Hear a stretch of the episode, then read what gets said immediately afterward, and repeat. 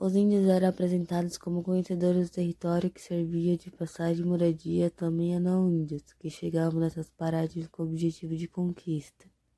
Os documentos relatam situações como a do tenente Antônio Joaquim Ferreira Ramos, diretor do trem naval, que em ofício ao diretor-geral dos índios, João Batista de Oliveira, reivindicou o fornecimento de até 20 índios para a construção de vasos de transporte às margens do rio São Lourenço, onde seria fundado um novo destacamento. O pedido não pôde ser atendido. Não havia índios disponíveis em serviços de canoas para, realiza para a realização desse trabalho. Os indígenas também foram auxiliares na função informantes para as autoridades brasileiras sobre as atividades e acontecimentos relativos aos vizinhos paraguaio e boliviano, na disputa pela demarcação de fronteiras.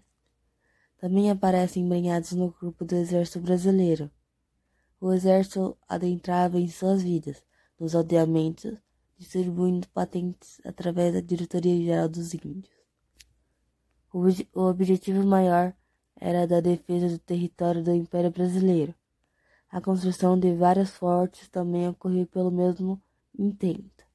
O forte da região do Fecho de Morros, o de Salinas, o de Dourados e de Miranda todos construídos nas margens do rio Paraguai.